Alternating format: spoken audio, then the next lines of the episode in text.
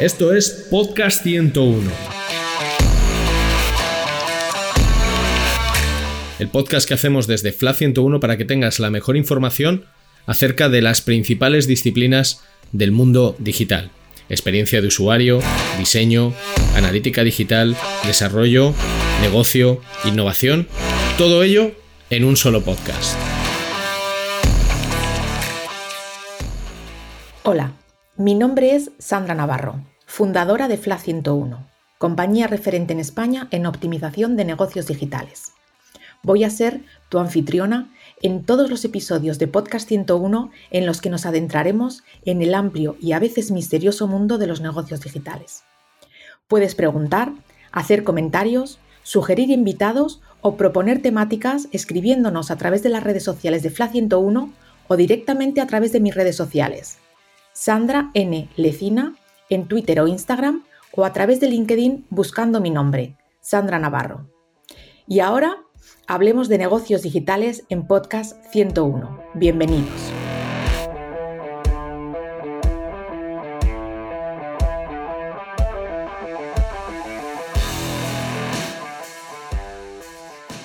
Bienvenidos. Hoy estrenamos una nueva sección en el podcast de FLA 101 Vamos a hablar en esta sección de negocios digitales, que obviamente es una temática muy amplia y que nos va a permitir hablar con gente muy diversa, con un background muy diferente y que nos va a contar cosas muy interesantes.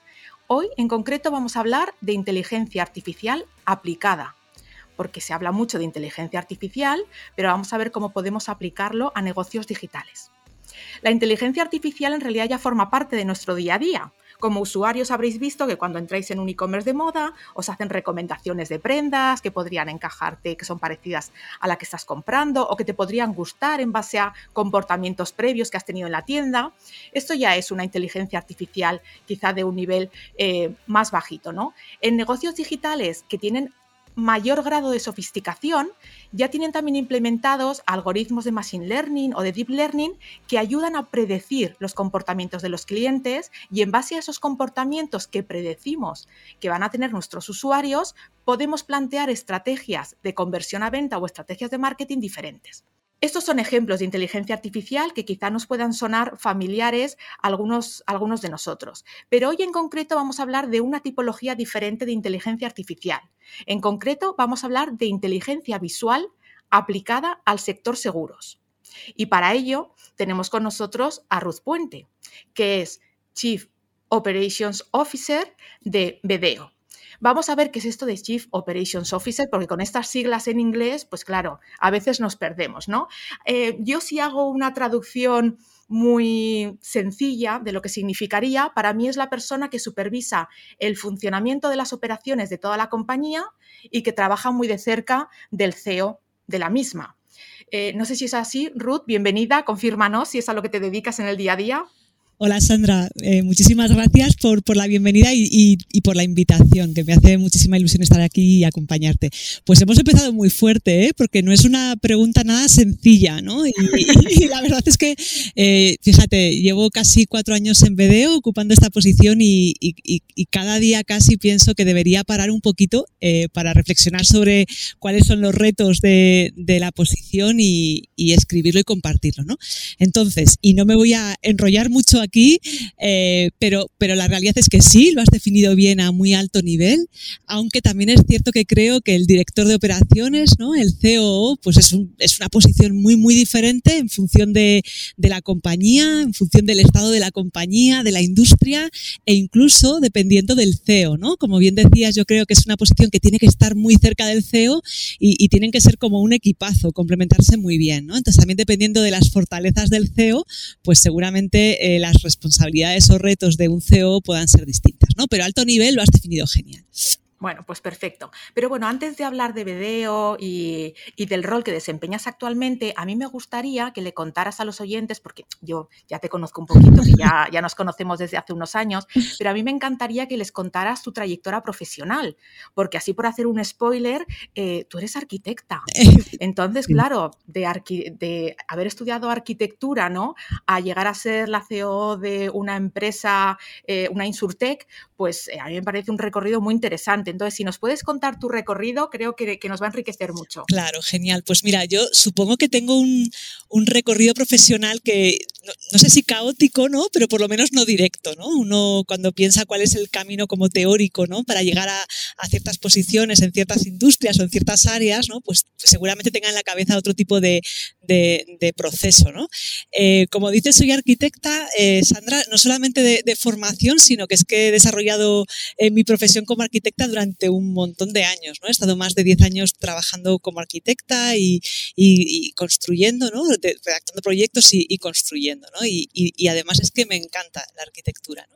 Eh, lo que pasa es que en un momento determinado y, de una manera como un poco casual, diría incluso, pues se, nos, se me ocurre, se nos ocurre una idea un poco loca eh, en torno al comercio electrónico. Eh, pensamos que, podía haber otra manera de comprar y de vender, básicamente, eh, y, empezamos a obsesionarnos con esa idea, la verdad es que sin ningún propósito, pero esa obsesión acabó convirtiéndose en un, en un proyecto que acabó siendo una compañía. ¿no? Así que dejé la arquitectura y, me metí de lleno en esto del mundo de la tecnología y de las startups cuando en realidad yo no sabía casi ni lo que era esto, ¿no? Entonces fue como una inmersión así, eh, como a, así un poco como de sopetón, ¿no? Em, y supongo que si pienso en, aquella aventura profesional, que, por cierto además fue donde nos conocimos. Correcto, correcto. Eh, pues eh, desde el punto de vista de negocio fue una aventura que no acabó bien, tuvimos que acabar cerrando la compañía, pero el aprendizaje fue tan intenso y la experiencia fue tan, tan enriquecedora que al terminar eh, yo tuve claro que, que me quería quedar ahí, ¿no? Que, que, bueno, la arquitectura me gustaba mucho, pero tenía que ocupar otra parte de mi vida. Profesionalmente yo quería hacer tecnología y quería estar rodeada de emprendedores, ¿no?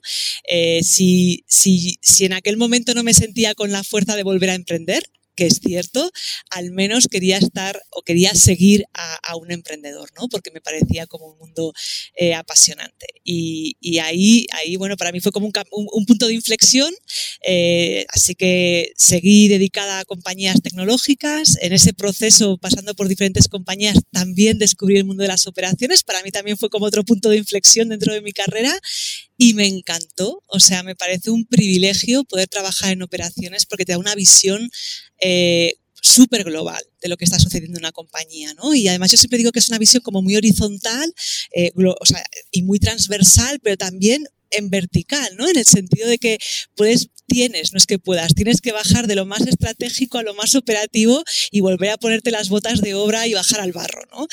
Eh, otro de los puntos de inflexión en mi carrera fue este, eh, descubrir el área de operaciones y al final llegó Vedeo, ¿no? Que fue también como una, de una manera muy casual, pero para mí es un regalo eh, que me he encontrado en, mi vida profesional. yo, yo siempre digo, Sandra, que que, como emprendedora, ¿no? que he sido emprendedora como arquitecta y después con esta compañía tecnológica, yo, yo nunca creí que uno podía sentirse tan enganchado al proyecto de otro como, como te sientes a tu propio proyecto y a mí me ha sucedido ¿no? y, y lo estoy viviendo con, con, pues con muchísimas ganas, muchísima ilusión y muchísima responsabilidad. ¿no? Pues es una situación privilegiada, ¿eh? creo, porque no mucha, no mucha gente termina encontrando, ¿no? Ese, ese lugar profesional en el que, aunque no sea tuyo, como tú has dicho, lo sientes como propio y, te alegras de los éxitos como propios y lo vives como, eh, como si fuera tu propia compañía. Es, el sentir eso, la verdad es que es un privilegio en el, en el trabajo. Absolutamente, ¿eh? es, muy mm. complicado, pero yo creo que es eh, una de esas cosas que hay que buscar, ¿no? O sea, tienes que estar con, en un proyecto y con un equipo de gente que te inspire, ¿no? Porque eso cambia totalmente la, foto de tu día a día, ¿no? Totalmente. Y antes cuando te presentaba decía que bueno, que Vedeo es una Insurtech, pero mucha de la gente que nos está oyendo dirá, pero ¿qué me está contando? ¿Qué es, ¿Qué es, una Insurtech? Entonces esta vez no voy a hacer yo la aproximación para que tú me corrijas, sino que, te, dejo, ¿no?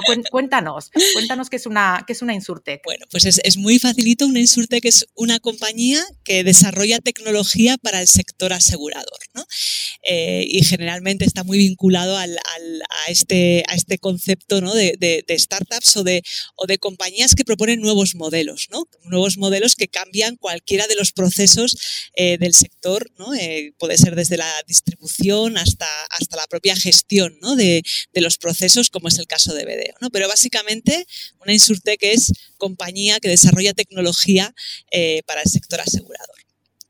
Y lo que tengo entendido es que BDO ha sido reconocida dentro del top 25 de Insurtex a nivel mundial en los últimos años. Pues eh, creo que todavía mejor, Sandra. Porque... Todavía mejor, o sea, me he quedado corta, cuéntanos, cuéntanos. habría, que hablar con, un estadista a ver qué es mejor, ¿no? Pero eh, hemos recibido diferentes eh, reconocimientos que la verdad es que muchos de ellos nos hacen como, como mucha ilusión, ¿no? Y al final y está claro ¿eh? que, el mejor de los reconocimientos que puedes conseguir es que un cliente te firme un contrato, ¿no? Total, totalmente.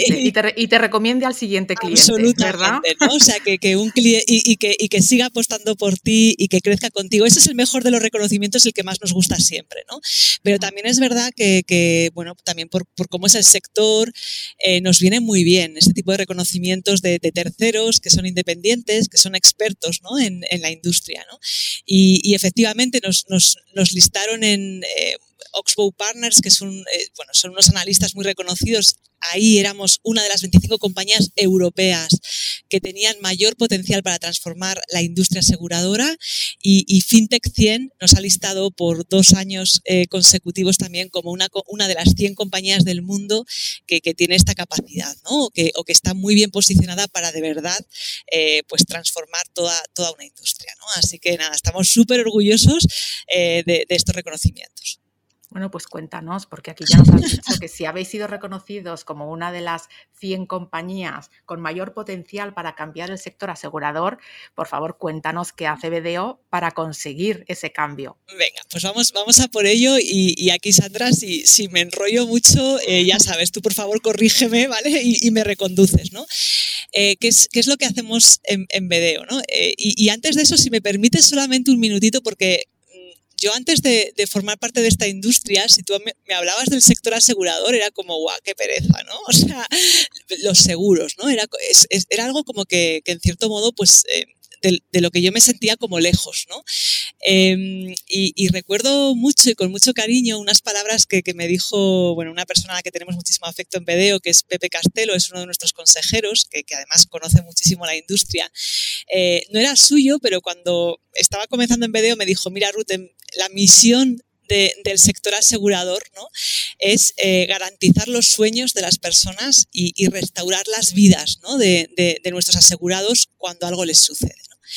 Y, me pareció tan inspirador, Sandra, que dije, vale, ahora lo entiendo y, yo quiero estar ahí, ¿no? Y quiero formar mm. parte de, esa misión del, del sector asegurador de la industria. ¿no? Sí, esa, e, e, esa, visión la compartiste en una publicación que hiciste en LinkedIn y me encantó. Mm. Me encantó. Sí, sobre todo la parte de restaurar las vidas de las personas, porque es cierto, un seguro no le das importancia hasta que no te pasa algo. Hasta que no te pasa algo. Y cuando te pasa algo y el seguro responde, es como, ahora entiendo por qué he estado pagando tanto tiempo, ¿no? Totalmente, y además responde y responde rápido y responde mm. de una manera que te resulta eh, amigable, diría, ¿no? Porque, mm. fíjate, al final estamos hablando de que el momento de la verdad del, del seguro es cuando tú estás en una situación crítica, ¿no? Cuando has sufrido un siniestro, ¿no? Entonces, eh, el, el, cliente cuando tiene que utilizar el seguro siempre está en una situación de vulnerabilidad, ¿no? Entonces, no solamente importa cómo de rápido respondes, sino cómo es tu experiencia, ¿no? Y ahí Bedeo tiene muchísimo que decir, ¿no? Porque,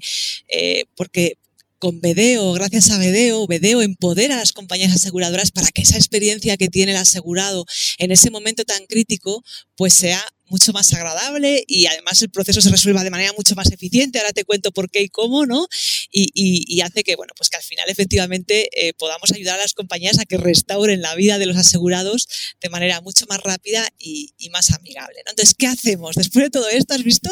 Después de 10 minutos de introducción, ¿qué es lo que hacemos en BDO? Bueno, pues en BDO lo que hacemos es ayudar a las compañías aseguradoras, darles las capacidades para que puedan eficientar sus procesos, ¿no? sus procesos de, de, resolución de un siniestro y de gestión de una póliza. ¿Y, cómo hacemos esto? Pues lo hacemos gracias a la inteligencia visual, que por eso estamos hablando aquí, ¿no? La inteligencia visual que no es otra cosa que inteligencia artificial aplicada a imágenes, ¿no? ¿Y esto qué significa? Pues esto significa que gracias a nuestra inteligencia artificial, gracias a nuestra inteligencia visual, las compañías son capaces de detectar automáticamente el daño eh, en un siniestro y puede ser el daño en un vehículo o el daño en tu casa, ¿no? Si tienes de repente un siniestro por, por por una humedad, por ejemplo. Entonces detectamos automáticamente ese daño y no solamente eso, sino que somos capaces de hacer una estimación automática, una estimación económica automática de cuánto cuesta repararlo. ¿no? Imagínate pues lo que con este tipo de tecnología se aceleran las resoluciones de los siniestros. ¿no? Bueno, vamos, vamos a parar aquí, porque aquí lo que estamos diciendo es que yo tengo un accidente con mi coche, tengo un daño, le hago una foto al alerón del coche porque se, se ha roto. Sí. Eh, se lo adjunto a través de la aplicación a la aseguradora y de manera inmediata y automática me puede decir cuánto va a costar la reparación. Sí y no. O sea, nuestra tecnología da esa información a la compañía aseguradora. De manera, como dices tú, bueno, en tiempo real, básicamente, ¿no? Te decimos cuáles son los daños que tiene ese vehículo y cuánto cuesta repararlo. Ahora bien, es la compañía aseguradora la que decide qué hace con esa información.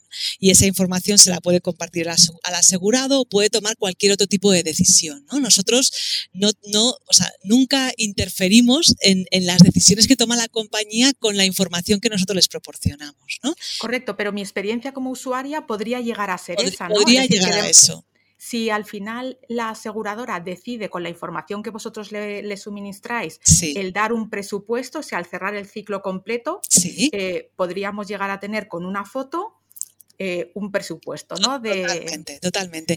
Y te pongo, por ejemplo, ejemplos que ya son eh, una realidad a día de hoy y además con, con las compañías más importantes que, hay en España, ¿no? Eh, que es, por ejemplo, las suscripciones automáticas de pólizas. ¿no? Tú imagínate, te compras un coche eh, de segunda mano y pides un presupuesto a, una compañía aseguradora, ¿no? Eh, donde antes tenías que esperar a que una persona fuera al lugar donde estaba tu vehículo, que te hiciera las fotos, que hiciera una valoración de los daños si los había, ¿no? o que dijera que no había daños. Ahora, de manera automática, con un proceso guiado súper sencillo, tomas fotos a tu vehículo según te las va indicando Vedeo. Vedeo ya en tu propio teléfono está aplicando algoritmos de inteligencia artificial que nos permiten saber que esas fotos que vas a enviar son suficientes para que luego la compañía pueda tomar decisiones de manera automática y si no lo son te lo van a decir, Sandra, repite esta fotografía porque no tiene eh, iluminación suficiente o porque has puesto el dedo y hay una oclusión que no nos permite ver el coche. Ahí ya hay inteligencia artificial. ¿no? Una vez que las imágenes son recopiladas, en tiempo real a la aseguradora se le envían las imágenes con daños. Imagínate, por ejemplo, el proceso de automatización más sencillo que tenemos. No, no existe daño Vedeo dice que el vehículo está perfecto y que no tiene daño. Pues la suscripción de la póliza puede ser automática. O sea, en tiempo real tú envías las fotos y en tiempo real puedes recibir una notificación de la aseguradora diciéndote que se te asegura el vehículo. ¿no? Luego esto lo podemos, lo podemos hacer lo complejo que queramos, ¿no? Podemos eh, incluir módulos de franquicias, por ejemplo, si detectamos daño, ¿no? Podemos decirle a la aseguradora, oye, este vehículo tiene daños por este valor. Yo aplicaría, o yo aplicaría, ¿no? Podrías aplicar una franquicia de este valor y estarías cubierto, ¿no? Eh, pero bueno, como ves, al final nosotros proveemos de tecnología y, permitimos que las compañías tomen las decisiones lo más rápido posible y que automaticen lo que ellos quieren.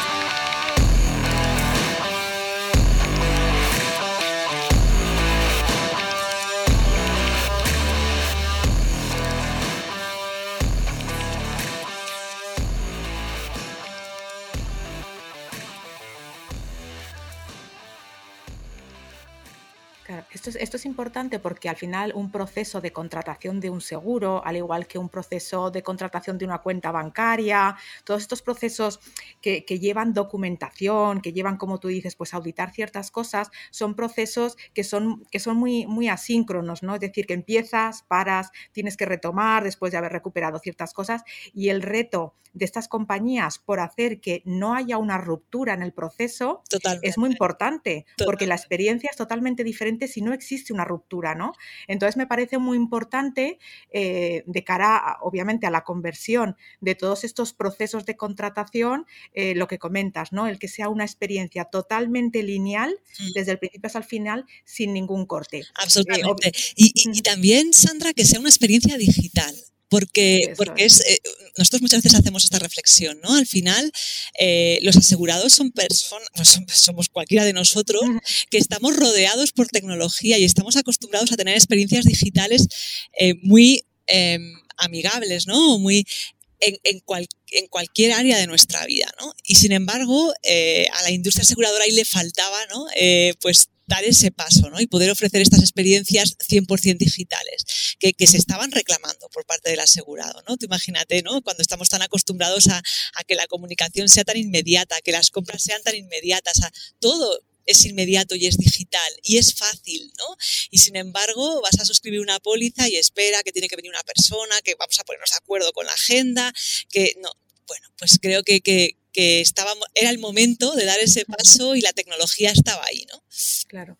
Y, y, comentabas acerca de las empresas, ¿no? Que obviamente son empresas muy grandes, aseguradoras, con muchos años de historia, una manera muy específica de hacer las cosas. Y claro, aparecéis vosotros y les contáis que hay una mejor forma de hacer las cosas. Les decís que las máquinas son mejores que los humanos en reconocimiento visual y que dejen de hacerlo ellos y que podéis hacerlo vosotros, ¿no? ¿Qué tipo de reacción tenéis o teníais al principio, ¿no? Eh, con las aseguradoras cuando le contabais vuestro producto.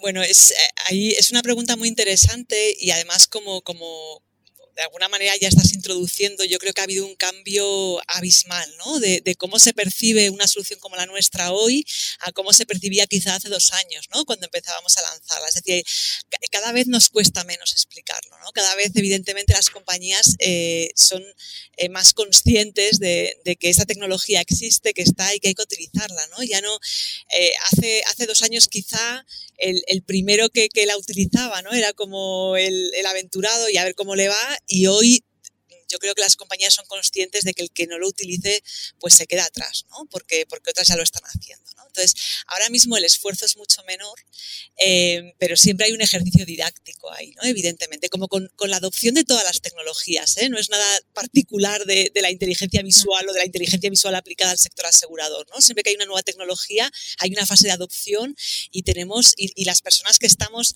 eh, detrás de estos productos, estas soluciones, ¿no? Tenemos la responsabilidad de hacer ese esfuerzo didáctico y de explicarlo, ¿no?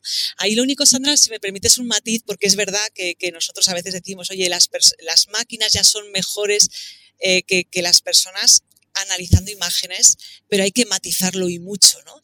Eh, nosotros también somos muy conscientes de que no el, de que el 100% de los siniestros, por ejemplo, no debería ser automatizado. ¿no? Y, ese, y en ese mensaje somos muy honestos y, es que estamos plenamente convencidos de esto. Siempre hay un porcentaje de casos eh, que necesitan el toque humano, ¿no? que necesitan que un experto lo evalúe ¿no? y, que le ponga eh, esa inteligencia, ese toque ¿no? de inteligencia humana ¿no? Que, que, la máquina pues no va a tener. ¿no? Ahora, para los casos fáciles o para los casos, eh, en el caso de los siniestros, ¿no? Para los siniestros leves, por ejemplo, que, por cierto son como el 70% de los siniestros, tiene mucho sentido que las compañías se apoyen al menos en, esas, en estas tecnologías. Vale, entonces estaríamos hablando de un gran siniestro en el que es preferible ya la intervención humana, ¿no? Efectivamente, ¿no? Esto o, siempre puede haber un porcentaje de asegurados que de alguna manera necesiten también esa atención humana, ¿no? Antes estaba hablando de, la gran mayoría de los asegurados que están reclamando una experiencia digital, puede haber un porcentaje de asegurados que lo que reclamen sea algo que es diferente, ¿no? Y sin embargo, también en esos casos las compañías se pueden apoyar eh, o pueden apoyar sus decisiones en, la tecnología. ¿no? Otra cosa es cómo interaccionan con el cliente final en base a esas decisiones. ¿no? Muy bien. Y en cuanto a las empresas a las que os acercáis, eh, ¿cómo influye el nivel de digitalización de estas empresas para que seáis capaces de implantar vuestra tecnología? Pues eh, también una pregunta muy interesante ¿no? y, que es muy, es muy, relevante ¿no? en, cualquier eh, software que, que, esté trabajando o, que tenga la intención ¿no? de, integrarse con, con tecnologías de, de, grandes compañías. ¿no? Em, influye el, de alguna manera el legacy que tienen las, que tienen las compañías con las que nos queremos integrar eh, y muchas veces también influye más eh, otra cuestión como más del día a día, ¿no? Eh, la capacidad que tienen los equipos ¿no? de, estas compañías, los equipos técnicos que generalmente pues no están muy sobredimensionados y, y bueno, pues esto es un reto más, ¿no? A, añadir a, todo, a todo lo demás, ¿no?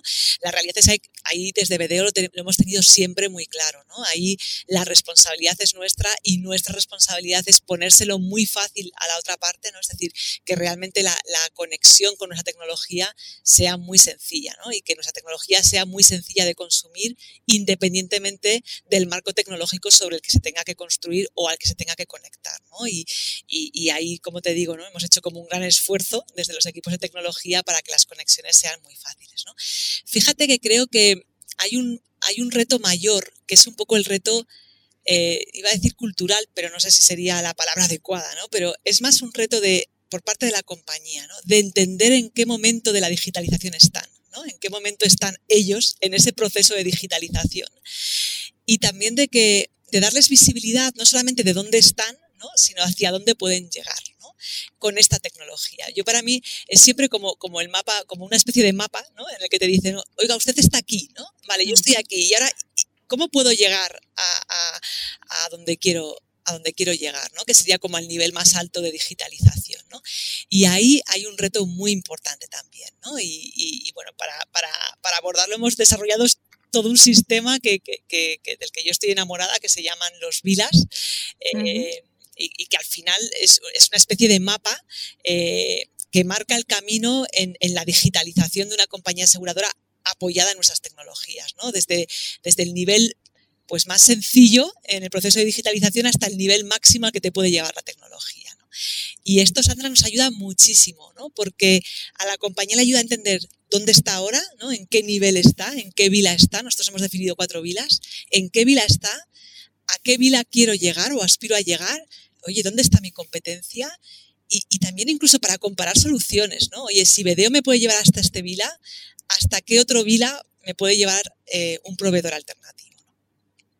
Y cuéntanos en estas cuatro vilas que habéis definido, cuéntanos eh, brevemente cómo sería el grado de digitalización de una compañía que está en cada uno de ellos, ¿no? Porque es como que va subiendo escalones. En cuanto a esa digitalización que hemos dicho, el proceso sería completamente eh, digital, automático, en tiempo real y con la valoración. Ese sería como la última vila, ¿no? Efectivamente. Ahí has llegado, ahí has llegado a la meta, ¿no? Efectivamente, cuando has sido capaz de gestionar todo el, todo el siniestro, por ejemplo, en este caso, o toda la suscripción, incluso independientemente del caso de uso, cuando has sido capaz de gestionarlo de manera automática. Ese sería el Vila 4, ¿no? En, en nuestro estándar. Eh, el Vila 1, ¿cuál es? Pues mira, si vamos, por ejemplo, al ejemplo de que hablábamos antes, de la suscripción de una póliza, un Vila 1 sería una compañía que está haciendo la captura de las evidencias que necesita para iniciar el proceso de manera digital. Es decir, que no sé, por ejemplo, si utilizara Vedeo, que está utilizando a Vedeo para en ese proceso guiado que te comentaba, ¿no? que en el que el asegurado va tomando fotografías y va enviando la información, pues lo hace de manera digital. Ese sería el VILA 1. Hay una captura de evidencias digital, pero ya, no se hace nada más de manera digital ni de manera automática. ¿no? ¿Cómo pasamos al VILA 2? Vale, pues ya he hecho la captura de evidencias de manera digital, quiero ir más allá. ¿Qué es lo que hago de manera digital y automática? La detección del daño. Entonces, si yo soy capaz de hacer esa detección de daños de manera automática, incluso aunque no esté tomando decisiones todavía de manera eh, automática en base a esa, detección de daños, ya estoy en el VILA 2. ¿no? Y bueno, y el VILA 3 es ese espacio intermedio que dependiendo del caso de uso, si es una suscripción, o es un siniestro, o si es eh, en coches, o si es en casas, pues varía un poquito, pero entre la detección automática y el cuarto que ya es la, digitalización y automatización completa. Muy interesante. Y mm, cuéntanos, así a nivel general, eh, los clientes que vosotros tenéis, eh, tenéis clientes por todo el mundo, no solamente en España. Eh, si no me equivoco, estáis en Italia, o sea, además de España, obviamente, en Italia, en Francia puede ser, en Alemania, México. Mira, ¿Alguno, se me ha ido? sí, pero nos has puesto uno nuevo, o sea, que, no pasa nada. Ah, bueno, pero porque ese es el siguiente reto. es el siguiente y además de verdad, además de verdad. Em, te cuento, mira, Vedeo, o sea, si, hablamos de, equipo, el equipo está principalmente ubicado en, España, en Madrid, todo el equipo de tecnología está, por ejemplo, de tecnología y producto, está ubicado en, Madrid, pero tenemos equipos locales, equipos comerciales locales, como bien decías, en México, eh, en UK, en Francia y en Alemania. Eh, Italia es nuestro siguiente, es nuestro siguiente ah. paso y, llegará y, esperemos que, llegue prontito. ¿no? Muy bien. Entonces, lo que te preguntaba, ¿no? O sea, tenéis clientes por todo el mundo, eh, de con los que estáis trabajando, ¿en qué vila se encuentra la mayoría de ellos? ¿O, están, o, cada uno está en un paso diferente? Eh, eh, un poco por tener cuál es la referencia actual, ¿no? Wow, buena, buena pregunta. Em, pues mira, no sé, no sé, o sea, no te podría decir ahora mismo porcentajes, ¿vale? date cuenta que si un cliente se acerca a nosotros es porque ya ha iniciado este proceso de digitalización. Es decir, evidentemente hay compañías que todavía no han iniciado eh, la, digitalización, la automatización y estarían en el vila cero, ¿no? Eso, eso existe todavía, ¿no? Em, sobre todo en determinados mercados. ¿no? Si están trabajando con nosotros, yo te diría que la mayoría de los clientes están al menos en un Vila 2, donde un Vila 2 es eh, captura de evidencias automática y detección del daño automático. Y luego los más avanzados están ya dando pasos al Vila 3 y tenemos incluso alguno que ya ha iniciado el Vila 4. Muy bien, muy bien. Pues es muy esperanzador. Es para, por lo menos para los usuarios, ¿eh? para vivir una experiencia completamente digital en esos procesos. Mira, completamente digital y, es que no te imaginas, por ejemplo, ¿no? Eh, lo que se acortan los tiempos de resolución de un, de un siniestro. ¿no? Te voy a poner un ejemplo súper rápido. ¿no? Imagínate, eh, la media eh, esto depende mucho también del mercado, depende de la compañía, pero un número que nos puede servir como referencia, ¿no? La media de resolución de un siniestro de hogar está por encima de los 20 días, ¿no? Imagínate el drama porque estamos hablando de que tienes un siniestro en tu casa, ¿no? Y, la media está por encima de los 20 días y hay siniestros que se arreglan muy, muy, muy pronto, ¿no? Con lo cual eso significa que hay otros que se alargan de manera muy dolorosa, ¿no? Em, y, el problema es que muchas veces, por ejemplo, la frustración del, del, asegurado no solamente viene por cómo se resuelve el siniestro, sino por la rapidez con la que se hace, ¿no? el otro día hablaba con una persona que me decía, es que han tardado casi un mes en decirme que no me cubría la póliza, ¿no? Y es un mes en la que yo no he tomado ninguna eh, decisión para, solucionarlo porque estaba pendiente de esta respuesta. Bueno, pues utilizando Vedeo, nosotros podemos saber de manera automática y en tiempo real si la póliza te está cubriendo o no el daño. Entonces, imagínate incluso, aunque yo te esté diciendo que no te cubro, ¿no? Que, no te, que, la, que, tu, que tu póliza no cubre este daño. Si te lo digo en tiempo real, la experiencia del usuario es absolutamente diferente, ¿no? Que si tardo un mes en decirte, oye, mira, Sandra, perdóname, que es que esto no te lo cubre la póliza, ¿no? Sí, sí, sí, porque ya te pones tú en marcha, ¿no? Pues llamas, eh, localizas un gremio, lo arreglas y en una semana ya estás vuelta a la normalidad, que es lo que decíamos, ¿no? lo que quieres es volver a la normalidad, restaurar la vida. Volver a la normalidad cuanto antes mejor, ¿no? O sea, que sí, sí, o sea, eh, estas tecnologías de verdad, por eso estoy de acuerdo contigo, ¿no? Esto es muy, muy esperanzador para el asegurado porque estas tecnologías van a acelerar muchísimo los procesos de resolución de, los siniestros. Muy bien. Eh, ¿Y qué más, qué más nos espera con Bedeo? Wow. ¿Qué más? Qué buena, pues, eh, es buena, buena pregunta. ¿Qué, nos espera con Bedeo? Mira, yo siempre digo que una de las cosas que a mí me enganchó muchísimo a esta compañía era, em, bueno, la visión y, la ambición eh, que, vi en, Julio Pernía, ¿no? que, es, que es el CEO y, cofundador de, de Bedeo. ¿no? Eh, y, eso lo vi cuando éramos, cuando, cuando yo entré en Bedeo, que, que éramos 11 personas. Eh, una, una, visión de, de verdad, oye, yo con, con esta tecnología quiero transformar la industria aseguradora, ¿no? Y, no es que él dijera, quiero hacerlo, es que yo me lo creí, Sandra, o sea, digo, es que este tipo va a hacerlo, o sea, o me subo al carro o, estoy perdiendo la oportunidad de formar parte de esto, ¿no? Em, Y, con esto qué quiero decirte, pues que esto es solamente el principio y, así lo vemos nosotros, ¿no? Realmente, por ejemplo, ¿no? Empezamos a aplicar estas tecnologías al sector del motor, es decir, a coches. Hemos dado ya el salto a hogar que el reto tecnológico es muchísimo más complicado, muchísimo más complejo, porque yo siempre digo, ¿no? Si te das un golpe con el coche, en realidad da un poquito igual como te lo diste, ¿no? De cara a resolver el siniestro, lo que importa es cuál es el daño y cuánto cuesta repararlo. Si tienes un daño en tu hogar, es tan importante entender el contexto, mm. entender por qué se ha producido ese daño, porque si no, no vas a resolverlo. Puedes maquillarlo, pero no vas a resolverlo. ¿no? Entonces, el reto tecnológico es muchísimo mayor y Vedeo ya está ahí. ¿no? Y, además, nosotros sabemos que, la industria aseguradora es donde tenemos que estar radicalmente enfocados y es lo que hacemos, pero que es la primera, es la primera fase de Vedeo como compañía. ¿no? Creemos que somos capaces de construir una tecnología que realmente sirva a muchas otras industrias. ¿no? Así que, ¿qué, podemos esperar de Vedeo? Pues todo, todo porque, porque yo es lo que me he creído. Cuando me sumé a, esta aventura es, es, es, lo que creí, ¿no? Y, y realmente todo lo que de alguna manera en aquel momento, pues eh, Julio me contó que iba a suceder, está sucediendo, ¿no? Y, la verdad es que es una, es una pasada vivirlo y, espero que, todo lo que te estoy contando hoy, pues dentro de un tiempo revisitemos este, este podcast, Sandra, y digamos, otras, pues era verdad, ¿no? Lo estamos consiguiendo.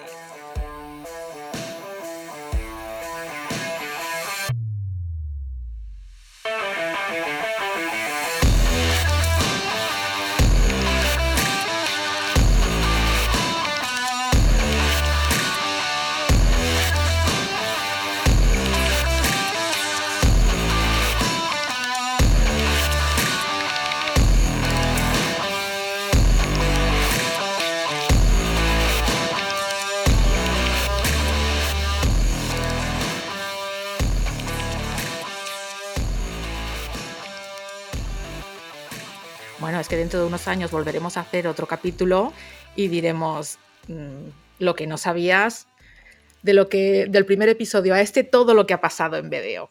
Y te lo y te lo contamos. Totalmente. Muy bien, pues a ver, me, parece, me parece súper interesante porque como decía al principio, estamos hablando de inteligencia artificial, en este caso la inteligencia visual aplicada a los negocios digitales y aplicada a día de hoy. Es decir, que es que la inteligencia artificial ya está presente en nuestras vidas y tenemos que aprovechar ¿no? ese, tipo de, ese tipo de tecnología. Eh, aquí ya saliéndonos un poco de video, te hago una pregunta más general, ¿no? ¿Cómo ves tú el futuro de la inteligencia artificial? Porque eh, hubo unas, eh, unas declaraciones ¿no? de Elon Musk en julio de, este, de este año, ¿no? que decía que la inteligencia artificial podría superar a la inteligencia humana en los próximos cinco años y que, bueno, que esto podría no tener un impacto de manera inmediata, eh, pero que mm, podría volver las cosas inestables o extrañas. Esas fueron un poco las, las declaraciones. Entonces, eh, mi pregunta hacia ti, tú que estás viviendo ¿no? el, trabajar y implementar y el hacer crecer la inteligencia artificial, ¿eres optimista? Es decir, ¿estamos creando un mundo mejor para nosotros mismos con la inteligencia artificial o, nos acabará destruyendo? Yo, eh, no puedo contestar otra cosa, porque además lo creo, evidentemente, ¿no? que yo realmente creo que detrás de la inteligencia artificial hay una súper oportunidad para dar un salto estratosférico ¿no? en, nuestro desarrollo ¿no? y en nuestro desarrollo como sociedad y, para mejor. ¿no? Eh, leí las declaraciones de, Elon Musk que bueno, entiendo que de alguna manera él es un personaje, es una referencia en la inteligencia artificial, evidentemente, ¿no? Eh, de hecho, por ejemplo, en este modelo de vilas del que hablábamos antes, ¿no? En el que se estandariza o el camino de esa digitalización, pues en la conducción autónoma que él lidera eh, está claramente definido, ¿no? Y ellos son, la conducción autónoma es, son muy pioneros, ¿no? En, en la aplicación de la inteligencia artificial. Pero evidentemente este tipo pues es un tipo que, tiene que alimentar el personaje y, muchas veces lo hace a, base de titulares, ¿no? Y sin embargo, eh, sí que pienso, y, cuando leía un poco sus declaraciones, que como es un como es muy inteligente, creo que lo de menos era un poco el titular, ¿no? Este catastrofista y tal, ¿no?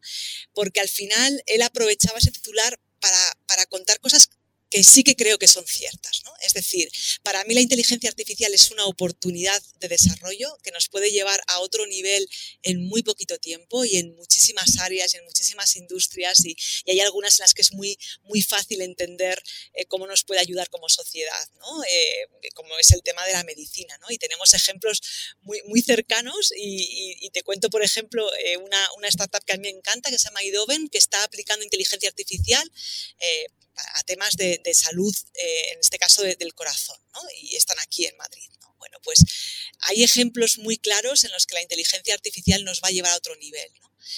Ahora bien, es cierto que como todas las tecnologías, depende de cuál es el propósito del uso, pues eh, pueden, pueden darte lo mejor o lo peor. ¿no? Pero no es la tecnología en sí, es, es la persona que utiliza la tecnología. ¿no? Y, bueno, ya ha pasado en el pasado ya, ¿no? Con la tecnología nuclear, con la genética, es decir, ha habido siempre ejemplos de esto. ¿no? Entonces yo creo que lo que rescataría de esas reflexiones de Elon Musk, y, y ahí le apoyo 100%, es, oye, esta tecnología necesita ser regulada. Y necesita ser regulada con una perspectiva en la que no solamente tengamos en cuenta los, eh, como los componentes técnicos, sino también componentes éticos. ¿no? Es decir, eh, necesitamos eh, incluir en esos grupos de trabajo que están pensando cómo se regula la inteligencia artificial, necesitamos incluir a personas que sean expertas en ética, necesitamos filósofos, necesitamos, porque, porque va a ser importante ¿no? la manera en que se regule esto. pero, pero yo no sé, quizá he nacido optimista, pero, pero quiero pensar que lo que hay aquí es una oportunidad.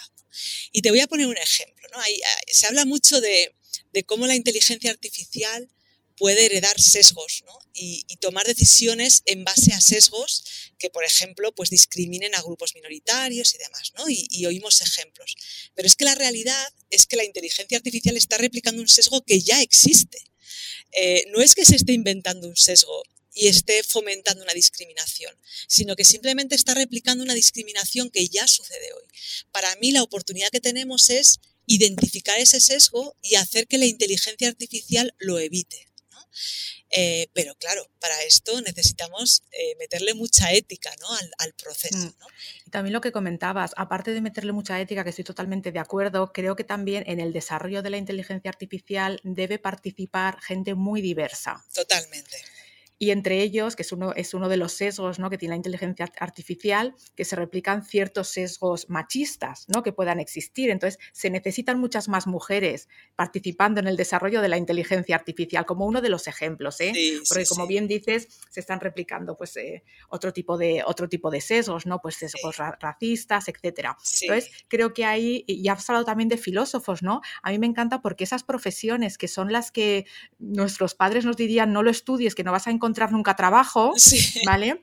Ahora son las que se necesitan, se necesitan psicólogos, filósofos, eh, se necesitan ese tipo de ese tipo de profesiones, pero para trabajar en tecnología. Absolutamente, absolutamente. Hay que incorporar ese tipo de profesiones. Y además, en el caso de, de las mujeres que decías, tú, tú, y yo sabemos, Sandra, que se necesitan mujeres en general en, muchos, en muchos lugares, ¿no? Y, y, en tecnología mucho más, ¿no? O sea, que, que, que, totalmente, totalmente de acuerdo. Y sí, ese tipo de profesiones que son súper necesarias, ¿no? Y al final es que la diversidad eh, en todos los ámbitos eh, es caballo ganador, ¿no? Y, y enriquece todos los procesos. ¿no? Y, en este caso en concreto necesitamos esa diversidad en los grupos de trabajo para que tengamos una regulación que hoy no tenemos todavía, que sabemos que va a existir, pero que hoy todavía no tenemos. ¿no? Eh, bueno, pues que, realmente... Eh, consiga que, que, utilicemos la tecnología de la mejor de las maneras. Bueno, pues con, esa, con ese llamamiento y con esa esperanza nos quedamos porque creo que es, el camino hacia el que tenemos que ir, ¿no? El, no parar la inteligencia emocional, eh, la inteligencia artificial, pero sí que meter todas esas profesiones, conocimientos y variedad que necesitamos para, hacerla rica y, ética, ¿no? Como, como comentabas. Totalmente. El último bloque del, del podcast eh, bueno, ya sabes que es un poco en el que os pongo eh, un poco en compromiso, ¿no? Porque es un poco como el eh, un poco reivindicativo, ¿no? Y eso que ya hemos comentado algunas, algunas cosillas. en, este último, en este último bloque, a mí me gusta dar visibilidad a temas que como sociedad y como profesionales debemos seguir trabajando, ¿no? Y ya, te digo que, hemos enlazado muy bien con el tema anterior porque ya han ido surgiendo cosas, em, pero te das cuenta de que, de que muchas veces como personas nos callamos todas las cosas que nos pasan y pensamos que solamente nos pasan a nosotros. Mm. Y entonces estamos encerrados en nuestro pequeño mundo pensando que solo a mí me pasa esto y navegando en tu propia, en tu propia desgracia, ¿no? Entonces yo siempre digo que solamente puedo solucionar aquellos problemas que conozco. Con lo cual, quiero en esta última parte del podcast visibilizar problemas o, situaciones que hayamos vivido personal o profesionalmente, eh, simplemente como para levantar una banderita roja, ¿no? De, oye, que esto todavía está pasando, ¿no? Todavía pasa esto. Tenemos que seguir trabajando. Entonces mi pregunta para ti es, ¿siempre he vivido en primera persona? Obviamente no quiero que me cuentes, no es que a mi tía le pasó, a mí me contó la, que una amiga de una amiga, no. Siempre he vivido en primera persona, ¿no? ¿Qué has experimentado alguna situación de discriminación eh, que te gustaría visibilizar, obviamente sin dar nombres propios ni, muchos datos, ¿no? Pero decir, si creo que algo como sociedad y como profesionales, algo en lo que creo que debamos seguir trabajando, sería esto. Em, pues mira, em, voy, a, voy a compartir una reflexión sobre la que pienso con, relativa frecuencia, ¿no? Porque, porque me, preocupa y me ocupa mucho, ¿no? Y, es precisamente que, como dices, de alguna manera ha surgido ya en nuestra conversación, ¿no? Pero es todo este tema de, oye, tenemos, y creo firmemente que tenemos que seguir trabajando en, asegurar la diversidad, ¿no? Eh, en todos los ámbitos, ¿no? Y, en este caso en concreto, y quizá la que, la que más de cerca he vivido, es la, diversidad de género, ¿no? Es decir, eh, tenemos que seguir trabajando por esa igualdad.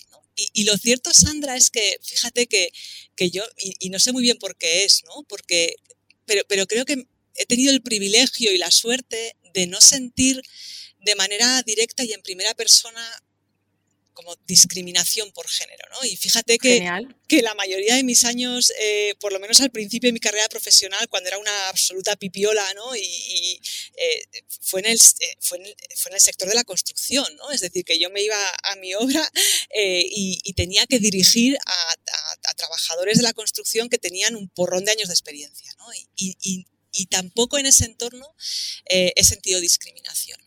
Sin embargo, es muy curioso porque yo tengo dos, pequeños, un niño y una niña, Yago y Clara, y, muchas veces además lo comentamos en casa y sí que veo cómo de alguna manera em, la educación que reciben no en casa, porque olvidémonos, ¿no? Tú intentas educarles, pero la educación es 360 y un, niño, una persona, eh, se educa en casa, se educa en el cole, se educa con la familia, se educa con sus amigos. Entonces, yo observo cómo la educación que recibe un niño y la educación que recibe una niña es diferente.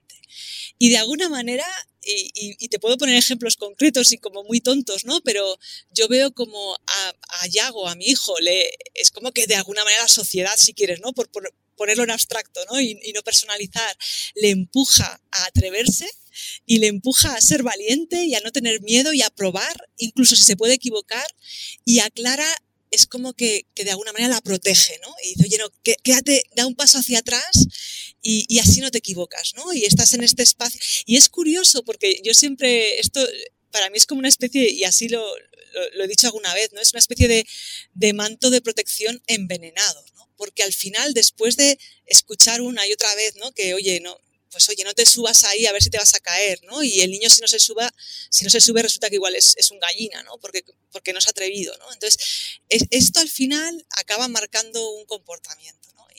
Y te pongo un ejemplo que estoy segura de que, otros papis, ¿no? Que tienen niños y niñas, si piensan en ello, pues, pues seguramente que lo compartan, ¿no? Yo muchas veces hemos hecho el ejercicio de, oye, acaba los Reyes Magos y, vemos los regalos que ha recibido un niño y los regalos que ha recibido una niña y es muy probable que la niña haya recibido regalos que, tienen más que ver con el cuidado de otros, ¿no? O, incluso con con la, pues eso, ¿no? para pintar a la muñequita, o, ¿no? Y, el niño habrá recibido regalos que, van a impulsar su creatividad, ¿no? Y, esto sucede y sigue sucediendo. Y, basta con que te vayas eh, en, esos, en esos días del año, ¿no? Donde, donde hay tantos regalos en todos los escaparates y veas eh, la parte de niñas y la parte de niños. Entonces, para mí el reto, que, que fíjate, yo si pienso en mi experiencia personal, podría decir que, quizá hemos avanzado muchísimo, siendo muy consciente de que también eh, estoy en un entorno privilegiado, ¿no? En cuanto a la industria en la que trabajo y demás. Ahora veo a mis niños y me doy cuenta de que tenemos muchísimo que hacer todavía, ¿no? Y, que, y que además hay que empezar a trabajar desde que son muy pequeños, ¿no? Y empujar a las niñas también a que se atrevan, a que se caigan y a que se levanten y que no pasa nada. Igual que también hay que decirle a un niño que tampoco pasa nada si él no se atreve. ¿eh? Que esto, esto eh, tiene como un poco las dos vertientes, ¿no? A la niña eh, le cortamos y al niño le empujamos quizá a veces en exceso, ¿no? O sea, que, también están un poco los dos lados, ¿no? Em, es un poco abstracto, pero es un poco la reflexión que me apetecía compartir aquí. Vamos, pues me parece, yo creo que nos lo tenemos que apuntar todos, ¿no? Porque quien no tiene hijos, sobrinos, hijos de amigos a los que seguramente en breve habrá que hacer un regalo, ¿no? Eh, llevémoslo todo como reflexión de qué mensaje estoy mandando simplemente con el regalo que hago, ¿no? Que es el ejemplo más claro que tú nos has hecho y luego extrapolémoslo directamente a todos los ámbitos. ¿Qué mensaje le doy a la niña? ¿Qué mensaje le doy al niño? Eh, y me parece muy importante lo que has dicho, tanto impulsar a las niñas para que sean valientes, porque lo son de manera natural, eh, como dejar que un niño que quizá no pueda ser tan valiente, eh, pueda ser como es. Totalmente. Esto, y, que, no, claro, y que no se sienta menos por no ser el más valiente del mundo, ¿no? Sí, sí, sí, sí. Sí, porque es verdad que, estamos como muy enfocados también en ese lado de la diversidad, ¿no? Pero si entendemos la diversidad en un sentido amplio, la diversidad es lo que tú acabas de decir, ¿no? Que cada uno pueda, pueda desarrollarse al máximo y, ser quien quiere ser, ¿no? No, no quien eh, entre todos los demás hemos decidido que debería ser por, por su género o por cualquier otra condición, ¿no? Pues una vez más ha sido súper interesante hablar contigo, Ruth, como siempre que nos juntamos a hablar. Y esto, y esto creo que podría, que podría durar horas. Eh, pero creo que para, que para el primer podcast que compartimos juntas, que no será el último, yo creo que, ha sido muy interesante y muy enriquecedor, porque creo que muchas de las personas que nos están oyendo eh, no tendrán conocimiento de los avances tecnológicos que se están haciendo, en este caso, en, el sector asegurador y todo lo que puede aportar soluciones como, como BDO. Así que muchísimas gracias por haber estado conmigo y encantada de que vuelvas cuando te apetezca. Sandra, muchísimas gracias a ti. Eh, sabes, además, y si no lo sabes, te lo digo hoy, que tú eres para mí una de mis referencias profesionales. Y hablando, y hablando además de, diversidad, yo creo que otra de las cosas en las que tenemos que trabajar es construir y dar visibilidad a, por ejemplo, en este caso, ¿no? a referencias eh, profesionales que sean mujeres ¿no? y que nuestras niñas eh, puedan, puedan ver que existen otros modelos y que además quieren ser como Sandra de mayores, ¿no? Así que, así que gracias a ti por, por invitarme y un súper placer también. Bueno, me llevo ese piropo en el corazón. claro, sí, claro que sí, que te lo mereces. Muchas gracias, Ruth. A ti, Sandra, un abrazo.